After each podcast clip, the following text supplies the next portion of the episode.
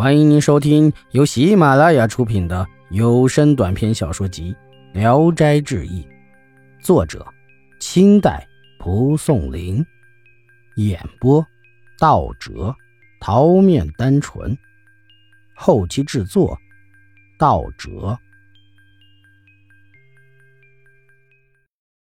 哲玉，淄川县的西崖庄，有一个姓贾的人被杀死在路上。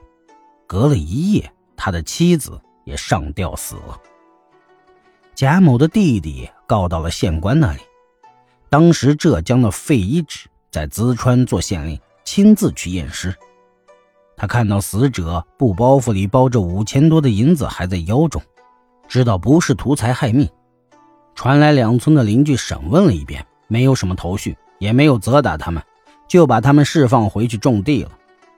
只是命相约地保仔细侦查，十天向他汇报一次情况。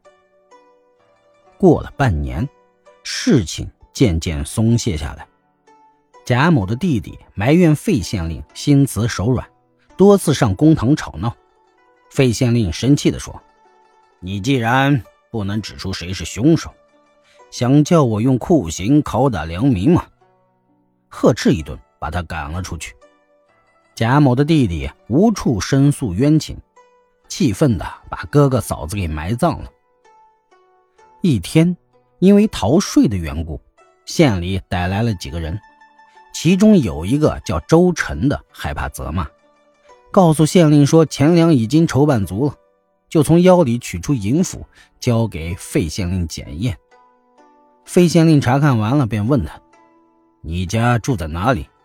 回答说。某村，又问道：“离西崖村几里路？”回答说：“五六里。”去年被杀的贾某是你什么人？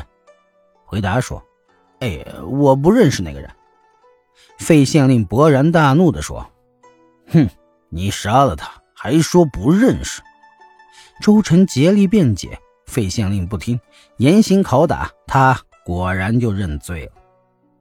原来呀，某甲的妻子王氏要走亲戚家，没有首饰，觉得羞愧，闹着叫丈夫到邻居家去借。丈夫不肯，妻子自己就去借了。她非常珍重，回来的路上从头上卸下首饰，包在包袱里，塞进袖筒里。等回到家，伸手一摸，首饰没有了。王氏不敢告诉丈夫，又没有办法偿还邻居，懊恼的要死。这天，周晨正巧拾到了首饰，知道是贾某的妻子丢的。趁贾某外出以后，周晨半夜从墙上爬过去，想以首饰要挟贾妻苟合。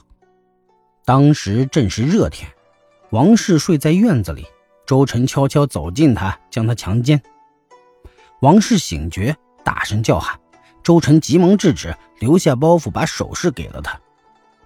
事情办完了，王氏嘱咐说：“以后不要来了，我家男人很凶，让他知道了，你我都得死。”周晨怒冲冲地说：“我给你的东西，够到妓院嫖好几宿的，难道只干这一次就能抵偿了吗？”王氏安慰他说：“我并不是不愿与你相交，我男人常常闹病，不如慢慢等他病死。”就行了。周晨走了，于是就杀了贾某。夜里又到王氏家说：“现在你男人已经被人杀了，请你按说的办。”王氏听了就大哭起来。周氏害怕惊动邻居，逃走了。天明后，王氏也死了。费县令查明实情，将周晨抵罪。大家都佩服费县令断案神明。但不知所以能查明案情的缘故，费县令说：“事情并不难办，只是要随时随地的留心罢了。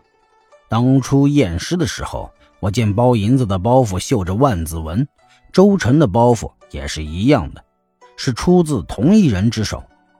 等审问他时，他又说以前不认识贾某，言辞搪塞，神态异常，所以知道他。”就是真正的凶手了。易史是说，世上断案的官并非都是漫不经心、不加处理、长期搁置。有的官囚禁了数十人，而且把他们折磨得不成样子。公堂上拷打犯人像击鼓声，哄闹的声音交错纷繁。于是皱着眉，装作一副忧心的样子说：“我对民间的事儿太劳心了，等到打了退堂鼓，回去就吃喝玩乐，对难以判断的官司不再放在心上。专等升堂时，无论原告被告，一律不问青红皂白，各打几十大板，就像用桑树煮老龟一样，两边遭了祸罢了。哎，民间怨情谁来管呢？我常常说。”聪明人不必讲仁，而讲仁义的人必须聪明。只要是用心良苦，那弄清楚案情的线索办法也就出来了。随时留心的话，可以教天下的县令等官员怎样治理好百姓，管理好国家呀。本集演播到此结束，谢谢大家的收听。喜欢请点赞、评论、订阅一下。